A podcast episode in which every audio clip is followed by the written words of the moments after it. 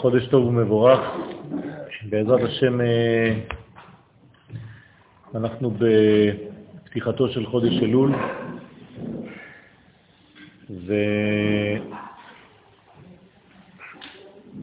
ולמדנו כבר בסייעתא דשמיא שלכל חודש יש את התכונה המיוחדת שלו, למרות שה...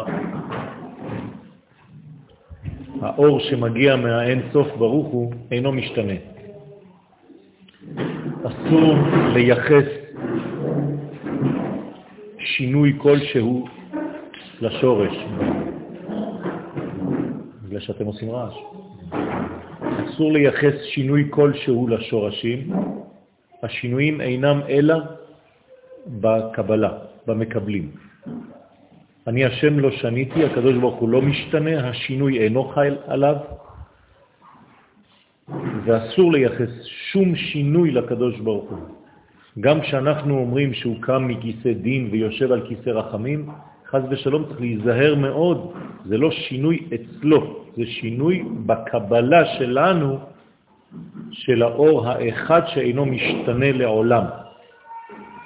אז כל הביטויים האלה הם ביטויים של בני אדם. כי התורה רצתה לדבר כמו הלשון שאנחנו מבינים. אבל אסור לייחס לקדוש ברוך הוא שום שינוי, חז ושלום, שום תמורה. הוא לא זז, הוא לא משתנה, הוא לא קם ממקום, לא הולך למקום. כל הדברים האלה זה רק ביחס למקבלים. כלומר, העולם שלנו הוא כמו פילטר שדרכו עובר האור בצורות שונות, אבל זה תמיד אותו אור. ובחודש אלול יש יחס מיוחד, בגלל שהכלי, שהפילטר, שהמסך הוא מסך מיוחד, כבר מששת ימי בראשית. לפני שהזמן קיבל את השמות שלו, הזמן הוא בריאה. כלומר, כשהקדוש ברוך הוא ברא את העולם, אז הוא ברא את הזמן. הזמן יצא, נולד, ביחד עם הבריאה של החומר, של כל היקום. ולכן כל העניינים של הזמנים כבר נטמעו שמה, נטבעו שמה, הוטבעו שמה, בבריאה הראשונה, בבית הראשונה של הבריאה, כי הבורא הוא סוד האלף והבריאה היא סוד הבית, בתוך השניות הזאת, בתוך הבית הזאת, כלול גם הזמן, גם המקום וגם הנפש, גם ריבוי הנפשות. ולכן בשניות חלים השינויים, לכן הם נקראים שניות, ובאחדות אין שינויים.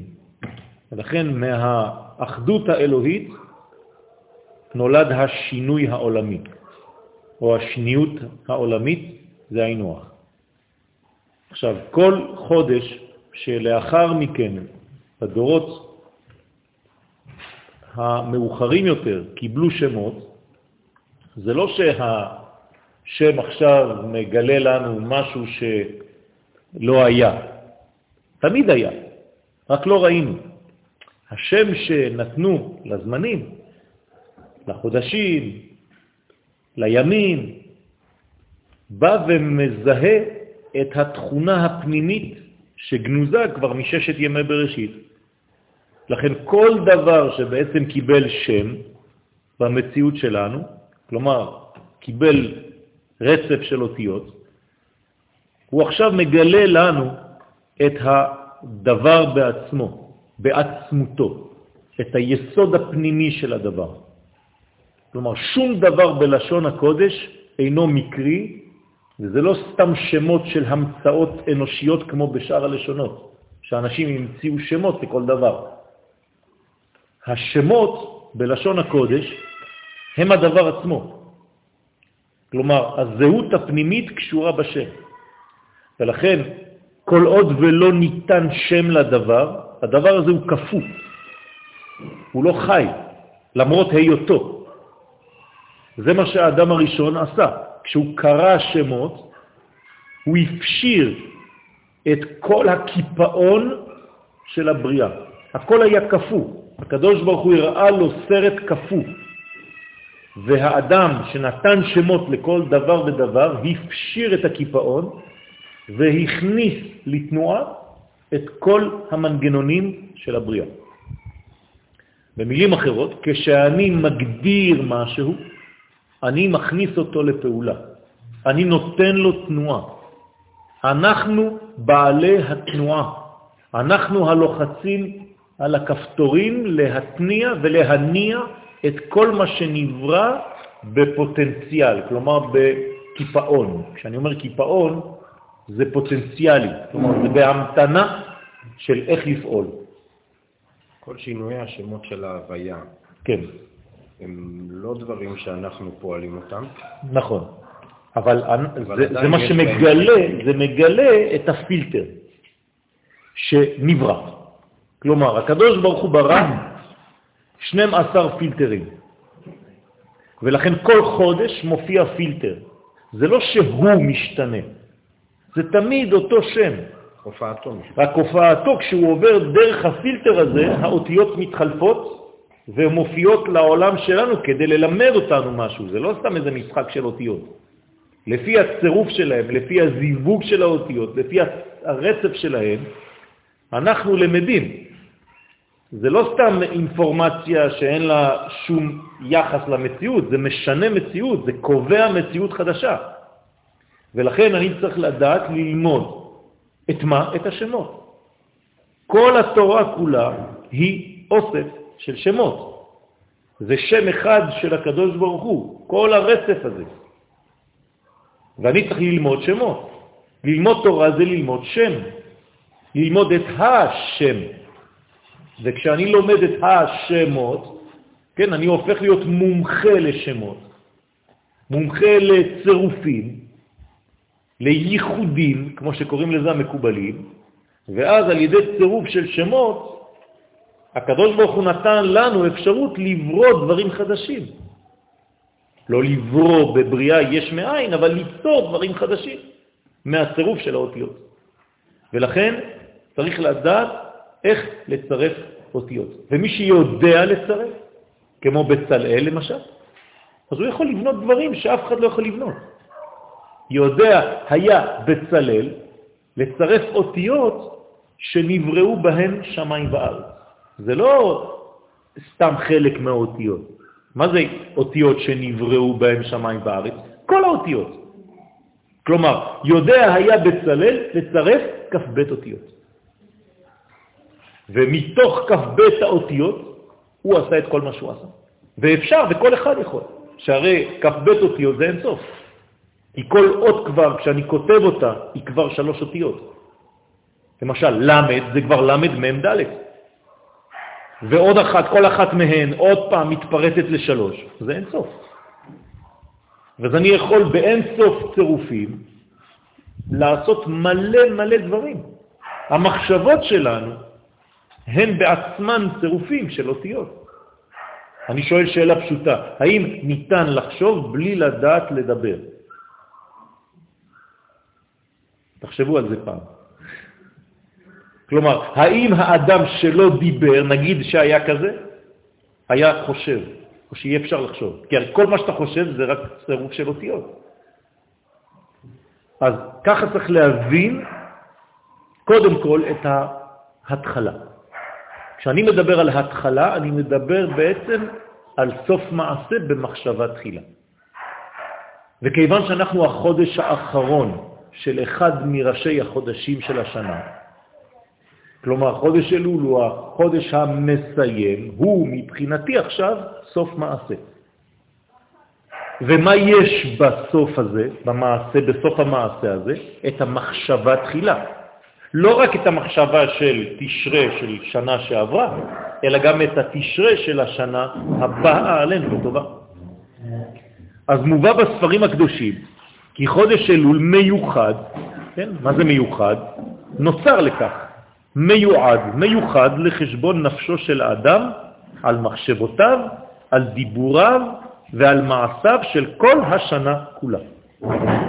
זאת אומרת שיש מין חשבון שחיפוש שאנחנו צריכים לעשות על עצמנו ועל היקום ועל כל מה שקורה לנו, ובכלל, בחודש אלול. דרך אגב, המילה אלול בארמית פירושה חיפוש. חיפוש, כן? לעלל. יעלל זה יחפש. סליחה? לא, לא, לחפש, לא לטפס. חיפוש, כן? בארמית. יעללון, ירגלו, יחפשו, כן, המרגלים, כתוב שם ויתורו ויעללון, יצערע, ויחפשו ויתורו ויחפרו את הארץ.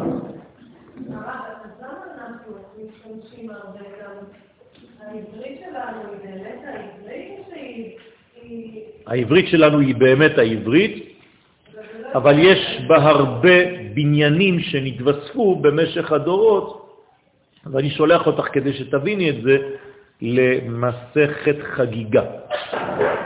במסכת חגיגה באזור דף אה, י', אם אני לא טועה, יש שם את כל העניינים, איך דיברו, באיזו שפה הייתה כתובה התורה הראשונה וכו', צורת האותיות וכו'. כן, לשון הקודש, כן, עברית זה עוד שינוי, כן? לשון הקודש ועברית יש כל מיני שינויים בין הדברים. למשל, לא תמצאי בשום אה, לשון הקודש את הצורות המודרניות שאנחנו משתמשים בהן. כן, העיצוב של האות, אז יש דורשים, יש חלק מרבותינו שדורשים שכזאת הייתה התורה. ויש שדורשים שהיו בעצם אותיות אחרות, ויש גם אותיות של מלאכים, כלומר, יש א' ב' של מלאכים, גם כן, אלפבטות שונות. כתב רש"י זה, זה לא המצאה, זה פשוט רק בשביל רש"י. כן, הוא לא, הוא לא קרא רש"י, לא היה כתב רש"י, הוא פשוט עשה לעצמו איזה קיצור דרך. ציורים, זה ציור, אות זה ציור. כן, נעלם לי המסך, דרך אגב, בטלפון של האותיות. אז לא, לא יודע מה, הופיע לי מסך שאני חייב לכתוב עכשיו באצבע. אני לא יודע איך לחזור למסך השני עם האותיות, אז אני כותב... תחזיר לי את זה, אני לא יודע איך זה עובד, אז אני כותב הכל. ואז זה מופיע כאילו. לתקנם בחרטה בלב, אז צריך לתקן את זה, לא רק לבדוק את מה שיש, לא רק לחפור, לא רק לטור את הארץ. אנחנו עכשיו כמו המרגלים, שצריכים לטור הפעם לא את ארץ ישראל, אלא את עצמנו. תדמיינו לעצמכם שאתם בעצם אתר, ואתם צריכים עכשיו לחדור אל תוך האתר הזה ולרגל אותו כדי לדעת איפה המקומות של התורפה שלי, איפה המקומות החזקים שלי, וכו' וכו'. ואז אני בעצם לומד על עצמי, כן, לפי הריגול במרכאות של עצמי. ואז ברגע שאתה מזהה מדרגה לא נכונה, אתה צריך וידוי בפה, ובתשובה שלמה באמת ובתמים. כלומר, כמה שיותר בשלמות. כלומר, בקול, אני יודע שיש לי חולשה ב-1, 2, 3, ואני מבקש ממך, הקדוש ברוך הוא, לעזור לי להתגבר על החולשה הזאת ב-1, 2, 3. לומר את זה בפה מלא. עבודת החודש כוללת יראת השם, שזה הכלי, ואהבתו, שזה האור, קודם כל כלי ואחר כך אור. יראת השם, הסברנו כבר כמה פעמים שהיראה היא בעצם הבסיס של כל החוכמה, כלומר, אין אפשרות לגלות שום דבר אם אין מסך. המסך הוא זה שמאפשר לי לגלות. למה בירח תמיר חושך? כי אין מסך, אין אטמוספירה. רק במקום שיש בו מסך, כמו על כדור הארץ, מסביב לכדור הארץ, יש מסך. אז השמש מקרינה ואז אתה רואה אור. בירח אין דבר כזה. למה אני אומר את זה? כי גם בחיים שלנו, כל דבר שאתה לא מגיש מסך, אתה לא תגלה בו שום דבר. זה עמוק מאוד. כל דבר שאין בו תחתית, שאין בו סטופ, שאין בו די, שאין בו שדי, שם שדאי, אין בו גילוי. דוגמה מוחשית, אני רוצה לשמוע. אז האוזן שלי זה לא סתם חור. בסוף החור הזה יש תוף שאומר, די. אם לא היה מסך, לא הייתי יכול לשמוע. אני רוצה לנשום. הייתי אמור רק לקבל אוויר. יש שלב שאני כבר לא יכול, למה? כאילו אומרים מבפנים, די. יש יד שאומרת די, בגלל זה אתה יכול לנשום. וכל דבר במציאות שלנו זה אותו דבר. אתה רוצה לקבל משהו, אתה חייב לדחות במרכאות את הדבר הזה, לא כדי לסלק אותו, אלא כדי שיהיה לך נגד, כדי שתוכל לקבל אותו בצורה נכונה. זה עזר כנגדו. הנה, תחתית הכוס מאפשרת לקבל את הנוזל. אם לא הייתה תחתית, לא היה נוזל, זה היה צינור. זה בלימה. אז זה תולה ארץ על בלימה. כן, היום זה הפך על גלימה, כן, היום, כן, צריך להיזהר, תולה ארץ על בלימה, כלומר על הבולם. אתה צריך לדעת לבלום. הדבר הכי חשוב בחיים שלנו זה הבלימה. מי שאינו יודע לבלום הרבה דברים, כן? קשה לו לחיות. ולכן הוא כל הזמן במלחמה פנימית, כי המערכת של הבלמים שלו, כן? איזה דיסקים אחרי כל ה... כן, זה צריך, צריך להיזהר בזה.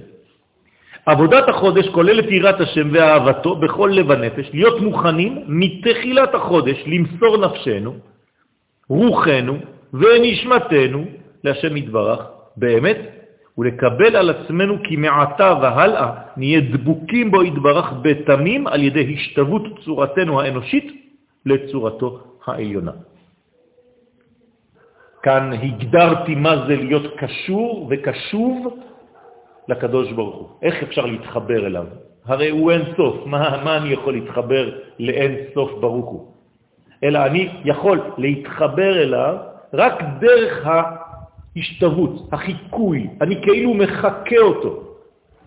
אם הוא למשל משתמש בחסד, אז גם אני אשתמש בחסד, ואז החסד שלו יעבור דרך החסד הקטן שלי. אם הוא גיבור, אני צריך לפתח בתוכי מערכת של גבורה. אם הוא נורא, אני צריך לפתח בתוכי מערכת של נורא. נורא זה לא נורא כמו היום, כן? היום ונורא. כן? אלא מלשון אור וגילוי. בסדר? זאת אומרת שיש לנו בעצם מערכת אנושית מוגבלת, אבל יש בתוך המערכת הזאת את כל הסממנים שיש במערכת האלוהית הקוסמית הגדולה. וכשאני פועל במיקרו-קוסמוס שלי, אני פועל על המקרו, על הגדול, והמקרו עובר דרך המיקרו שלי.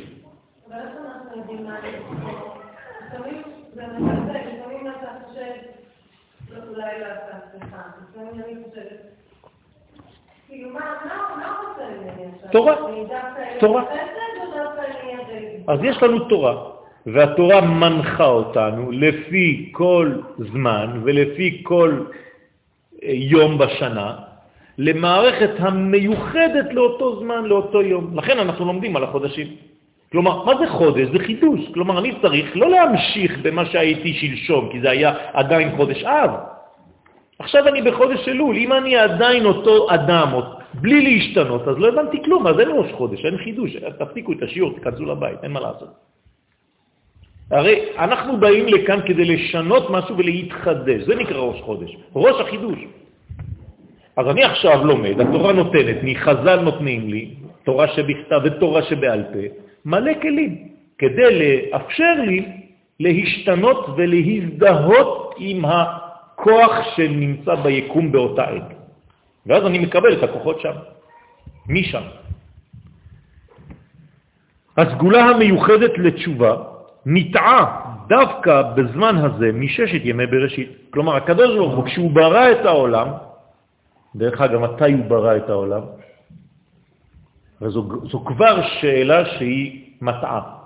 כי אם אתה אומר מתי, זאת אומרת שהיה זמן, אבל אין זמן. הרי הבריאה עצמה היא הזמן. אז אתה לא יכול להגיד מתי נברא העולם. אז למה חז"ל בכל זאת שואלים שאלות כאלה? מתי נברא העולם? אלא שהם שואלים את השאלה על הזמן שאנחנו נכיר אחרי הבריאה. כלומר, אם למשל אחד מחכמים אומרים שהעולם נברא בתשרה, מה הוא רוצה לומר? לא שהקדוש ברוך הוא היה כבר זמן והיה גם חודש תשרה והיה לו גם לוח. והוא אומר, טוב, מתי אני נברא? בתשרה בניסן? מה אנחנו עושים? אז הוא חושב, מגרד קצת את השיער בראש, השיער הלבן, חז ושלום. זה לא ככה. אלא שכשאני שואל שאלה כזאת, אני שואל, האם העולם יותר מתאים לתכונה שאחר כך נכיר כתשרה, או שהעולם מתאים יותר לתכונה שאחר כך נכיר כניסן? זה מה שזה אומר. בסדר?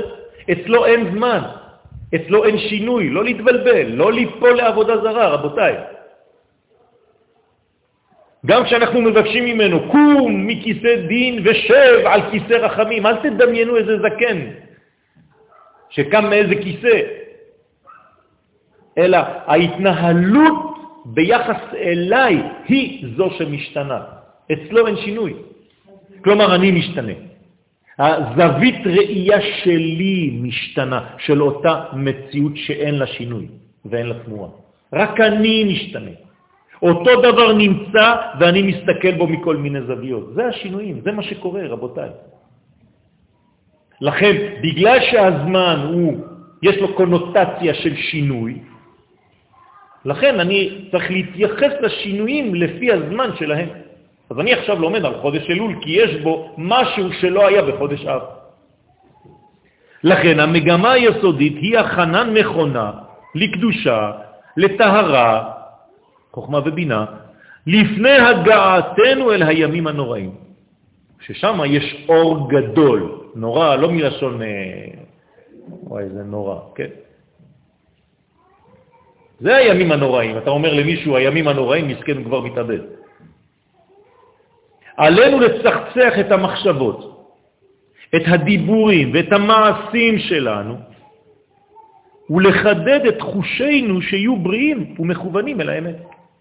יש לנו חושים, הקדוש ברוך הוא נתן לנו חושים, אנחנו פשוט לא יודעים להקשיב להם. יש אנשים שהם כן יודעים להקשיב לחושים הפנימיים שלהם, והם באמת מקבלים דברים.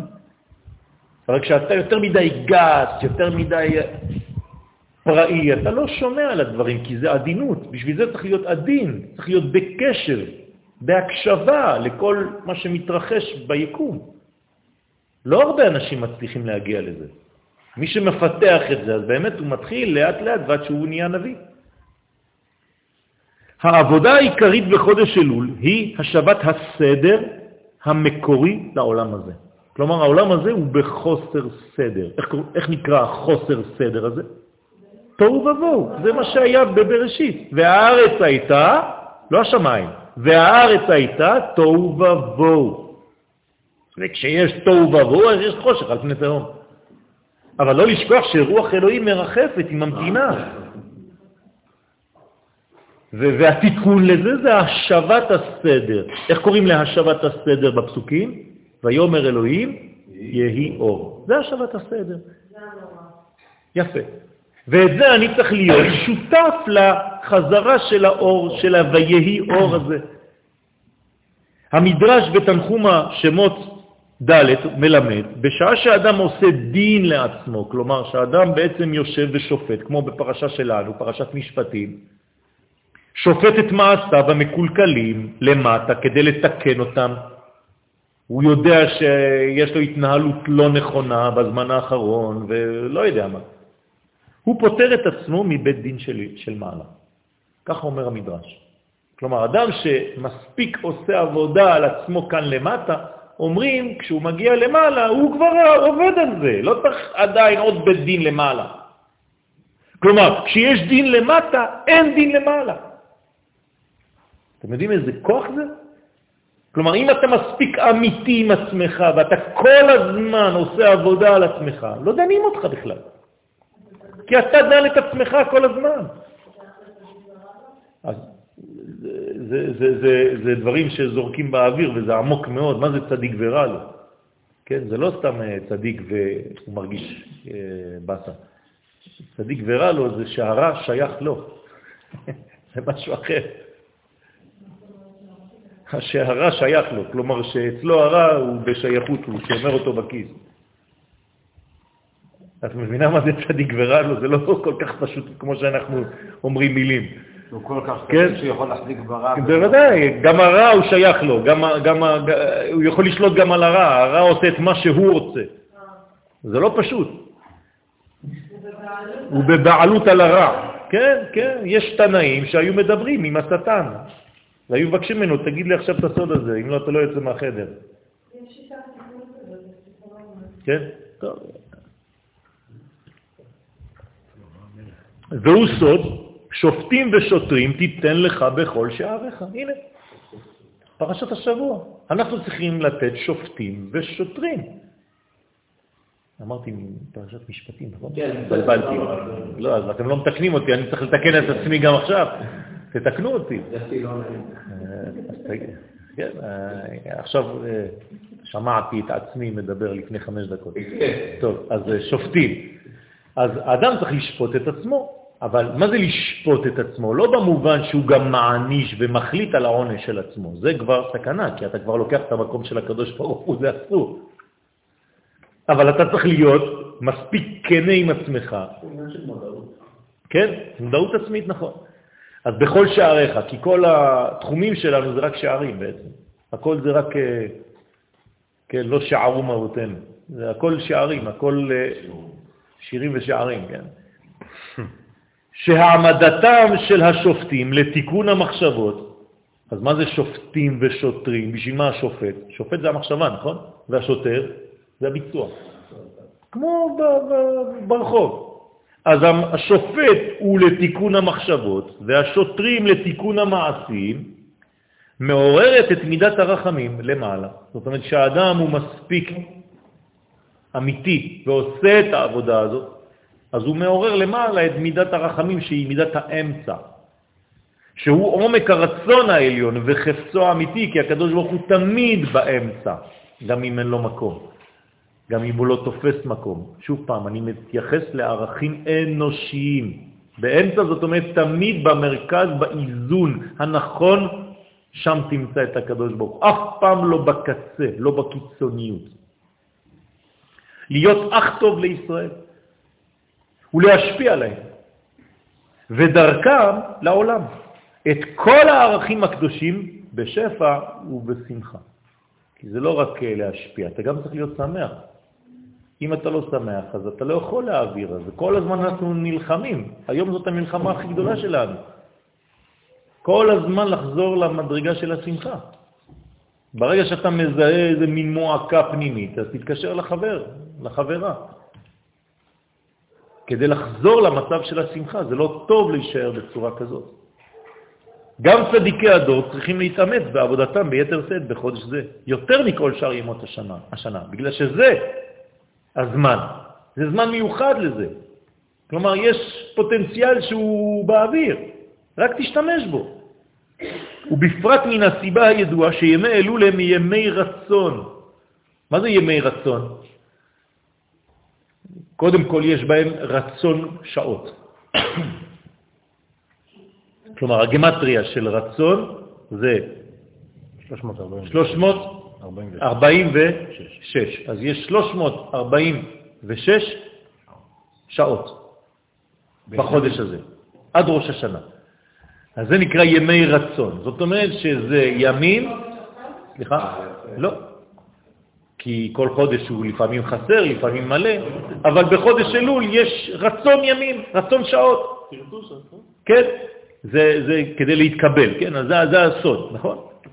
כי אלול עכשיו, מה זה המילים, האותיות? אני עכשיו מחלק את הטבע של אלול. אלול, נוטריקון, זאת אומרת, בצירוף אחר, א', לול. שבחודש זה נפתח לול, לול זה פתח קטן, לקבל את בעלי התשובה האמיתית. כלומר, אתה לא צריך פתחים גדולים, גם פתח קטן שאתה פותח עכשיו, זה מספיק. כלומר, כל מאמץ שתעשה זה בסדר, זה כבר לול, כדי לחזור לאלף.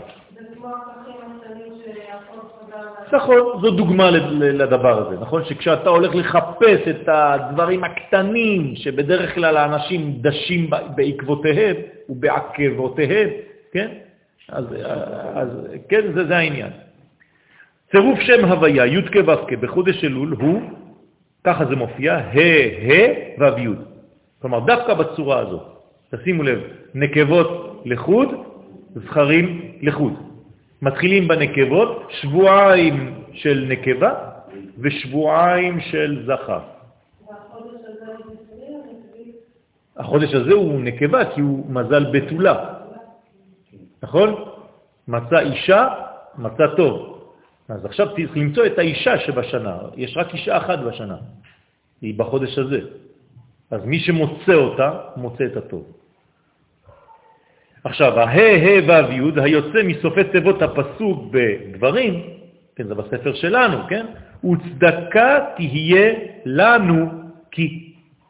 תשימו לב לסופי תיבות, זה השם, משם יוצא השם, הדגשתי לכם את האותיות בגדול, וההמשך זה כי, כי מה? כי נשמור לעשות את כל המצווה הזאת לפני אדוני אלוהינו כאשר ציוונו. זאת אומרת, אני מתאמץ עכשיו לעשות את מה שהקדוש ברוך הוא דורש, לא בשביל לצוות אותי כאיזה אלוהים דתי, כדי שאני אעשה פולחן, אלא כי המעשים שלי, בגלל שאני שייך לאומה הזאת, מעשה המצוות, המעשים האלה מקשרים אותי לזהות האלוהית שעוברת דרך האומה הזאת. זה בלשון יחיד. בסדר? נכון. והנה, בצירוף הזה, האות הראשונה, ה', היא גם האות ה' הראשונה בשם הוויה, י' כו' כי יש שתי ה'ים, אז איך אתה יודע איפה ה' הראשונה ואיפה ה' השנייה? תמיד זאת אותה שאלה שחוזרת בכל החודשים, נכון? האם אתה מתייחס לאות ה' הראשונה שהיא הבינה, או לאות ה' האחרונה שהיא המלכות? סוד ספירת הבינה. אז אנחנו עכשיו יודעים שהה' הראשונה, כלומר עכשיו, ברגע שיואל מדבר איתכם עכשיו, אנחנו בספירת הבינה, במשך שבוע. שבוע. כלומר, כל השבוע, מהיום עד יום שלישי בלילה, שבוע הבא, אנחנו בספירת הבינה. איזה יופי.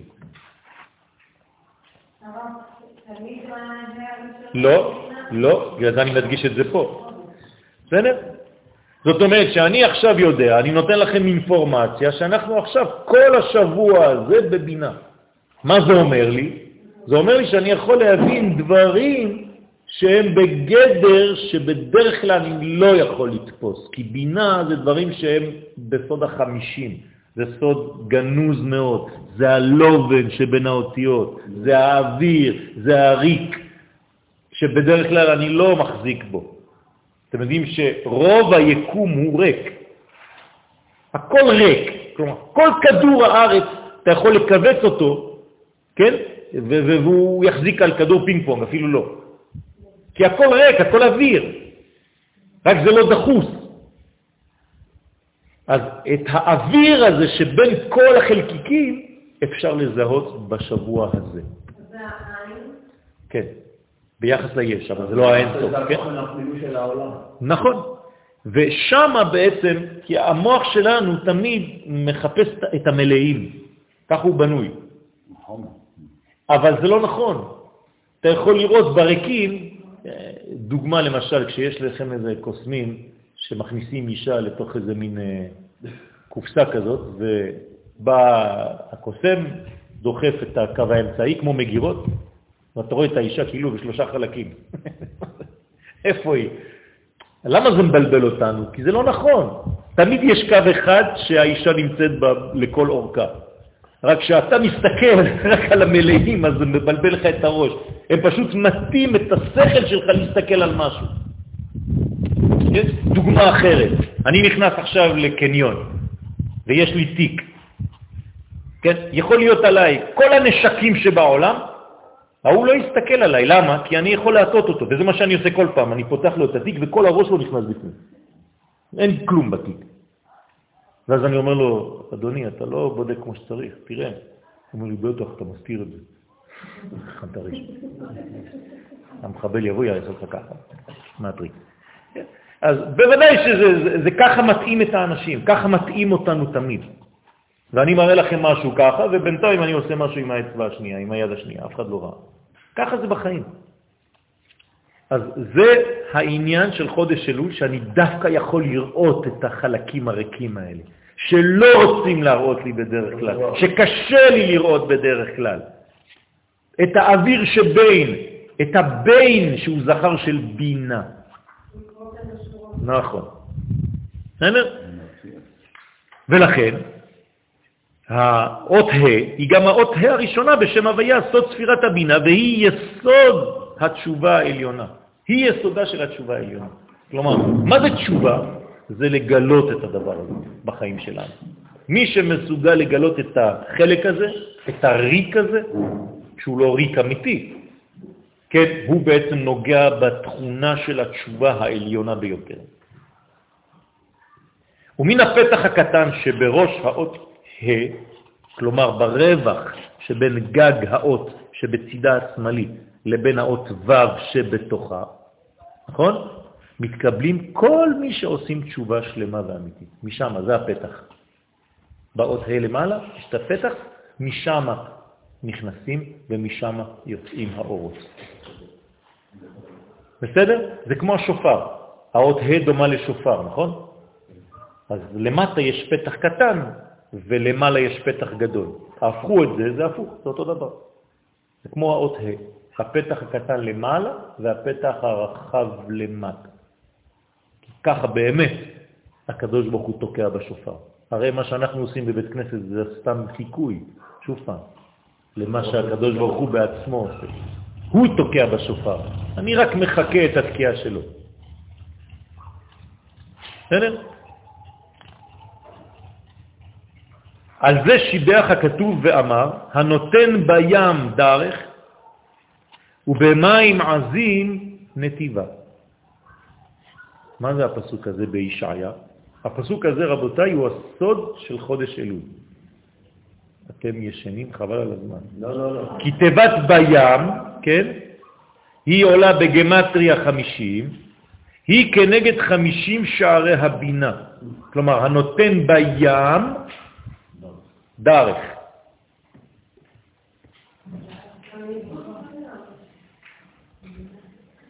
יש לי טעות פה, זה בים זה לא 50, בגמטריה 50. ים ה-50, לא הבא ים, בסדר? שהם גם שערי התשובה, כיוון שכל אותם שערים, כל אותם שערים הם דרכים שעל ידי התשובה יכול האדם לבוא לעבודת השם באמת ובתמים, כלומר בשלמות. וזה סוד הכתוב והושע, שובה ישראל עד אדוני אלוהיך. כלומר, מה זה עד אדוני אלוהיך? שובה ישראל עד השם. לא, עד שתשלב בין י' כו' כאלה אלוהים. עד אדוני אלוהיך. אתם מבינים את השילוב? עד, עד הגילוי, עד שהלמעלה שה, יהפוך להיות למטה. עד שיבוא להשגת הייחוד י' כו' כאלוהים. זהו עד אדוני אלוהיך. וזה לא רק אלוהים סתם, זה אלוהיך שלך. כלומר, בפן שלך, בזווית שרק אתה, לא של השכן שלך. כי אצלך זה מגיע בגוון אחר. אז עד שם אתה צריך לחזור. אני מתרגם את זה במילים פשוטות. עד איפה התשובה שלי צריכה להגיע? עד כדי הכרת יואל. עם כל הספציפיות שלי והגוונים שאני אוהב, שדרכם עוברת התורה, בשבילי ולא בשביל החבר שלי. שם זה התשובה האמיתית. כלומר, אל תהפוך להיות איזה מין עוד אחד בתוך רשימה של מיליונים שדומים אחד לשני. זאת התשובה האמיתית. תהיה אתה. כדי שהקדוש ברוך הוא יעבור דרכך עם הזהות שלך, עם הגוון שלך, עם הספציפיות שלך. אל תהיה חיקוי של מישהו אחר. ורוב האנשים הם חקיינים, הם נכנסים לחיקויים של מישהו אחר, ואז הוא כבר לא הוא. הוא גם לא יכול להיות השני, אז הוא לא כלום. שהם חמישים השערים שיש בבינה. וכתב האריזל שיש לכוון בראש חודש אלול, היום, את הייחוד הזה דווקא של הנותן בים דרך. זה הסוד של כל החודש, רבותיי. השלוש מילים האלה, הנותן בים דרך. כיתב, סליחה? בים זה כל האפשרויות, והדרך זה הדרך הספציפית של הבן לא, בים זאת התוצאה, כי כמה זה בים, לא ים, ים זה בינה, אבל בים... 52. 52 זה כבר מלכות. מלכות. 52 זה כבר מלכות. ים זה בינה, זה 50, אבל 52 זה כבר מלכות. אתם זוכרים, נכון? כן. שם בן. בן. זאת אומרת, הנותן במלכות, הנותן בים, מה? מלכות. דרך. לא, הנותן במלכות דרך, כלומר נותן דרך למלכות, נותן דרך לעשייה שלך. אתה נותן תוכן לגילוי שלך, אתה נותן כיוון לחיים שלך, זה הסוד של הפסוק הזה.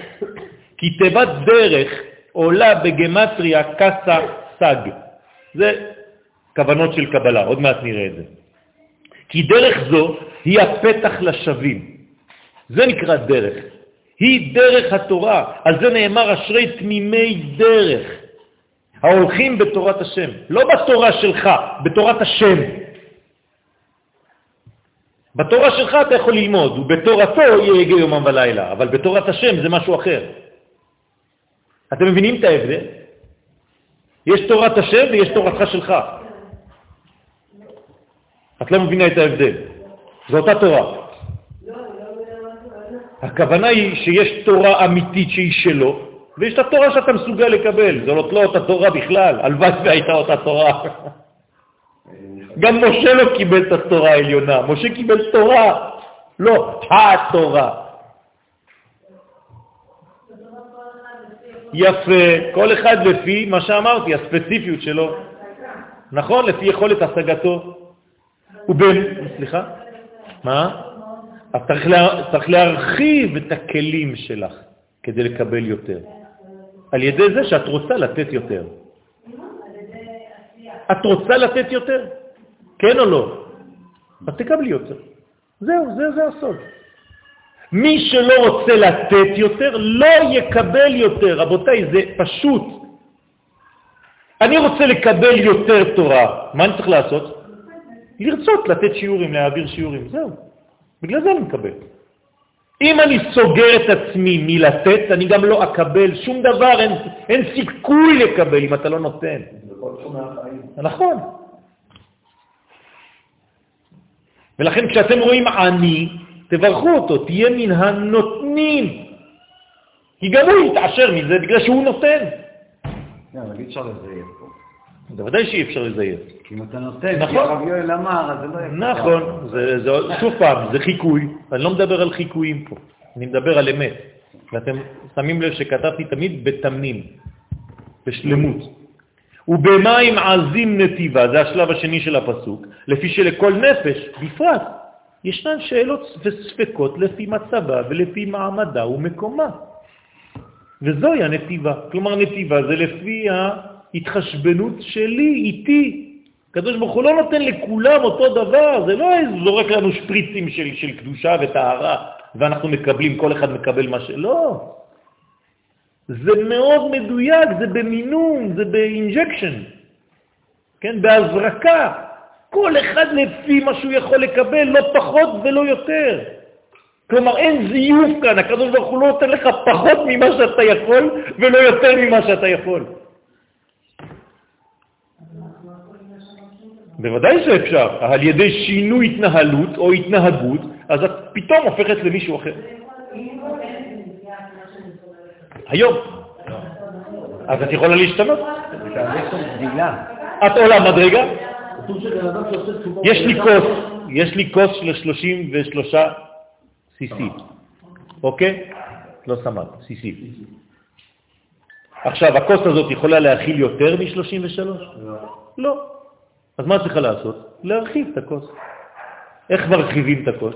על ידי שינוי תודעתי.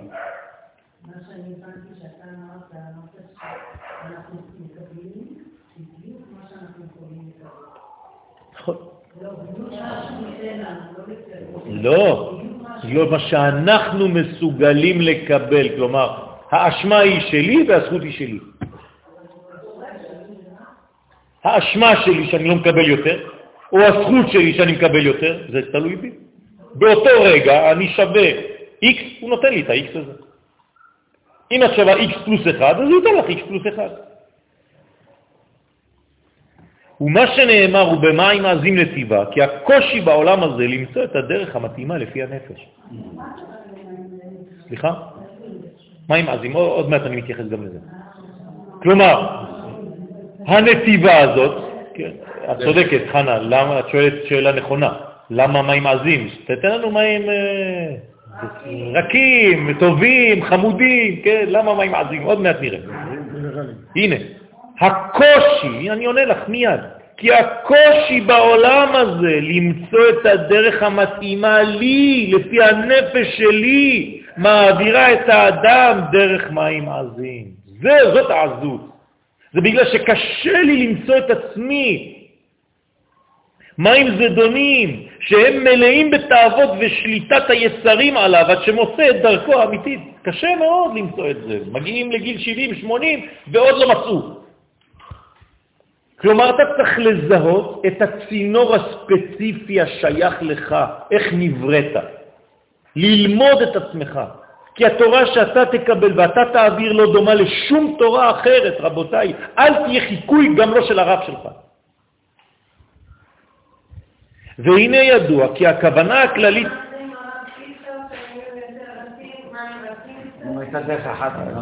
למה זה עז? כי זה דורש ממך מלחמה. זאת העזות.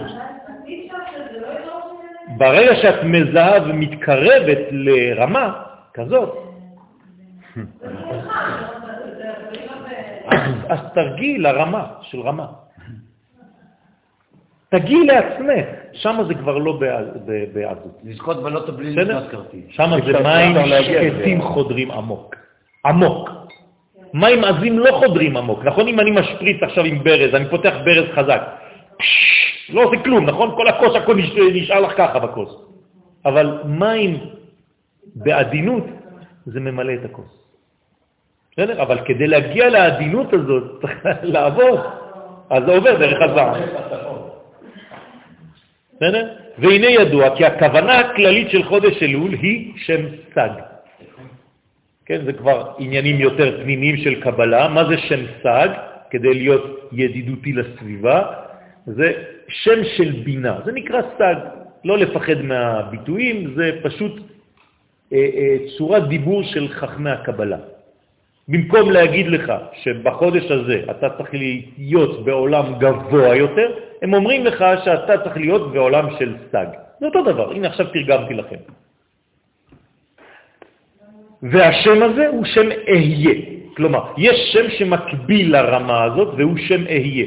מה זה מעורר אצלכם כשאתם שומעים את השם אהיה? עתיד. עתיד, כלומר, כלומר, כלומר, הגשמה, כלומר, אופטימיות, יש מחר. הרי אדם שאינו אופטימי, אין לו מחר, הוא לא חושב בכלל על אהיה. אין לו חלום. נכון? הוא לא רוצה אהיה. או כמו שכל מי שכותבים לכם, אני אהיה. כן, בסגנון הלייסטר. כן. מחר אני יבוא. כן? אז זה לא הוא, זה מישהו אחר. אז השם הזה, אהיה, זה מראה שאני אופטימי, שיש לי מחר. שגם ולמרות כל המצב שנפלתי אליו, גם למרות כל הדיכאונות וכל הכעסים וכל ה... לא יודע, מה שהפסדתי ובזבזתי, יש לי אהיה, יש לי מחר, אני מאמין. למה? כי אני מאמין בתקווה הזאת הפנימית שאני מסוגל להשתנות ולגלות כי הקדוש ברוך הוא טוב. כי זה השם שמקביל לספירה שנקראת סג לבינה. במילוי יודין כזה, עכשיו זה לא שם רגיל, צריך למלא אותו ככה, א', ה', י' וה'. וכשאתה ממלא אותו ככה, אז הוא עולה 161, כסה. בסדר? ושני השמות יחד, כלומר כשאני לוקח גם את השם אהיה עם המילוי הזה, כלומר 161, וגם את השם סג 63, זה עולה למספר דרך. כתבתי לכם בסוגריים, 63 ועוד 161, יוצא 224, שזה דרך. בסדר? לא נתיב, דרך. נתיב זה משהו אחר, זה ההמשך של הפסוק. נכון? הנותן בים דרך ובמים עזים נתיבה, זה כבר משהו אחר. כלומר, הדרך היא הדרך המרכזית, והנתיבה היא המתאימה לכל אחד ואחד מאיתנו. הבנתם את ההבדל בין דרך לנתיב? כן או לא? לא. המים עזים זה כשצריך להגיע אל הספציפיות שלך, שם זה הקושי. זה נקרא נתיב. בסדר? והם מאירים, ושני השמות ביחד, מאירים בים, שהוא שם בן, 52, המיוחס לספירת המלכות. אז כל הכוונה בחודש הזה זה זה. אני מסכם לכם, כדי שלא תצאו עם ידיים ריקות ועם כיסים ריקים ועם מוח ריק או בטן ריקה, צריך למצוא את הדרך, את דרך השם, ולא רק הדרך הכללית, אלא איך היא מגיעה אליי, לאינדיבידואל שאני. איך שנבראתי, בתאריך שנבראתי, בסגנון שלי, במה שאני אוהב, וכו' וכו'. הרי אין אדם למד אלא במקום שליבו חפץ. אז זה בדיוק הזה, תמצא את המקום שליבך חפץ. וכשמצאת, אל תשקר, אל תעזוב יותר. כלומר, כשאתה מוצא, גם אם זה ייקח לך מאה שנה למצוא את הרב שלך, ברגע שתמצא אותו אל תעזוב אותו יותר. כי משם תבוא לך הישועה.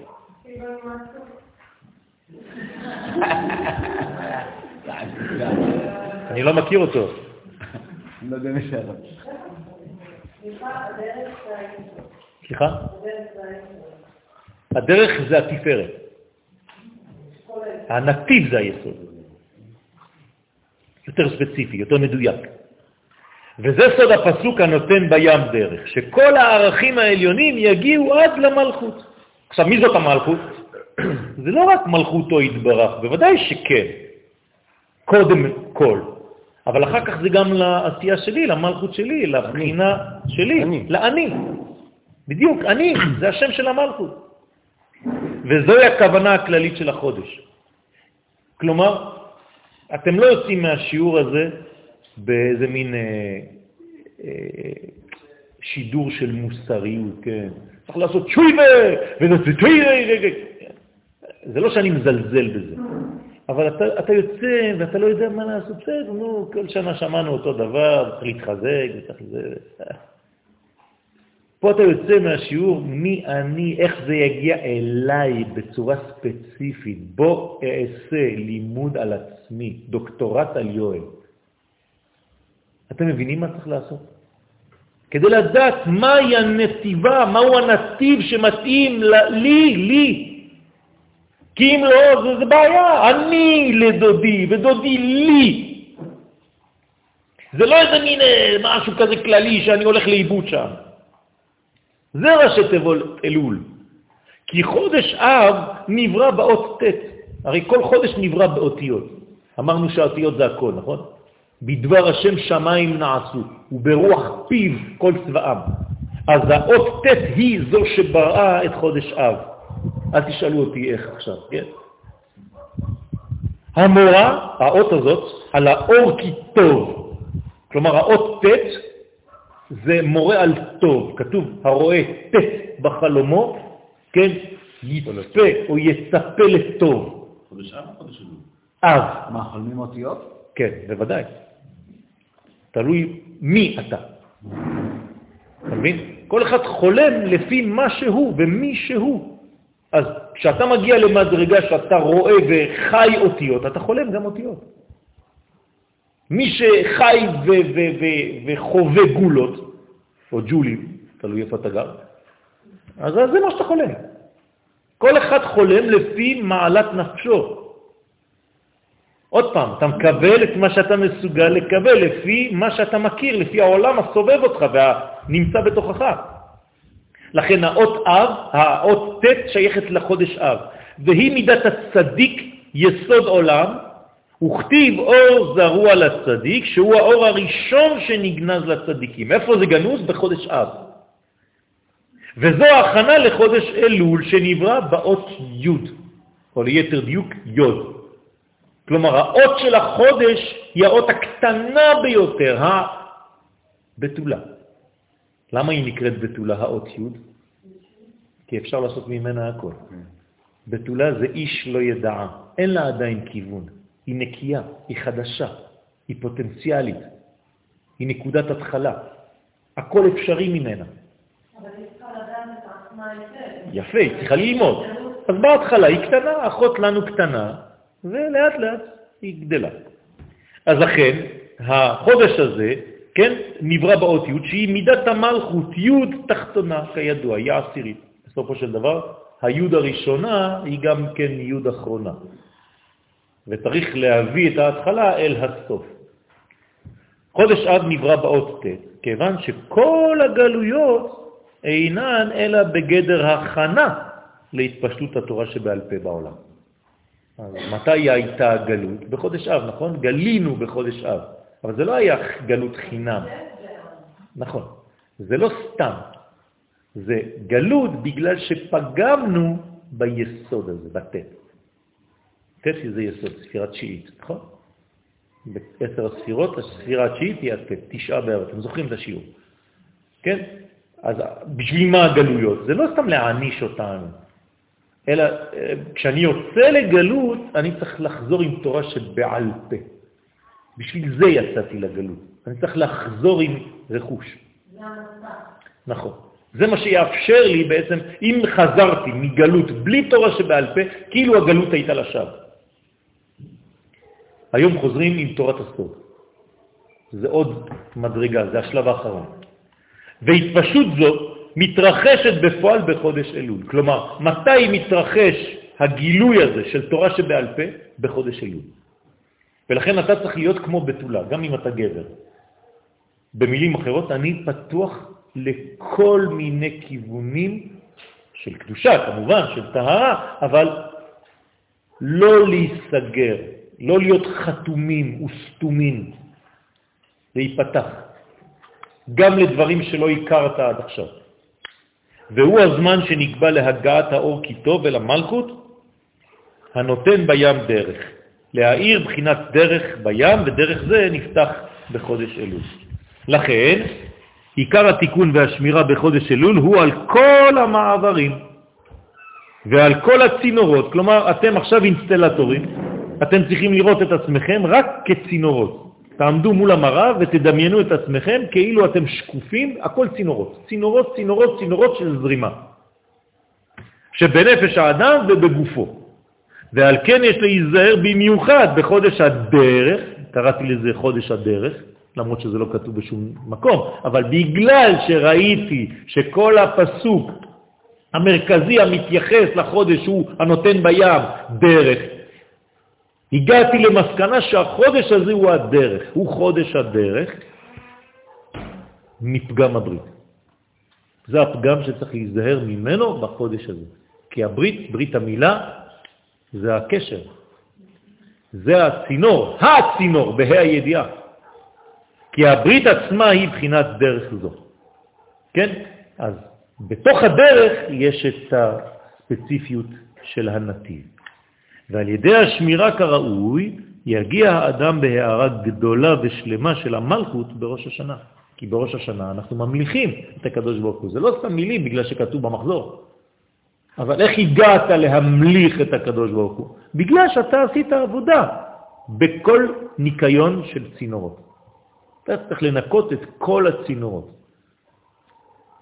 גם של המזגנים, גם של הזה, לנקות את הצינורות. יש עבודה מיוחדת לזה, ניקיון של צינורות. נכון. יש חומר מיוחד שמנקה. אם לא, חז ושלום, יוצאים כל מיני חיידקים שיש מחלה כזאת. דרך המזגנים. צריך לנקות את כל הצינורות, לא רק את הפילטרים האלה. בתוך המזגן עצמו יש צינורות שמדי פעם צריך להביא מישהו וינקה את כל הצינורות, אותו דבר פה.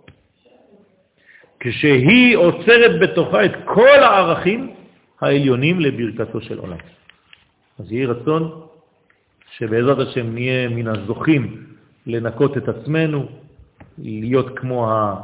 ויעללון יתערע, שאנחנו בעצם חופרים את הארץ של עצמנו, לא לחפור לאחרים, אבל לעצמנו מותר, כן? ולהיות כמה שיותר בניקיון הזה כדי שהצינורות ייפתחו ונוכל להתרחב ולקבל יותר ממה שאנחנו מסוגלים לקבל היום, כי היום אנחנו אולי מוגבלים למדרגה ספציפית, ומחר אני צריך להרחיב את הסוכה שלי למדרגה יותר גדולה, כי אני רוצה לקבל יותר, כי אני רוצה להשפיע יותר. ובעזרת השם, כשנחנך את הדור שלנו לתכונות האלה, אז uh, הדברים יתקדמו הרבה יותר מהר, ובעזרת השם נגיע לגאולה השלמה. אמן. חודש טוב ומבורך. תודה רבה לבעלי הבית.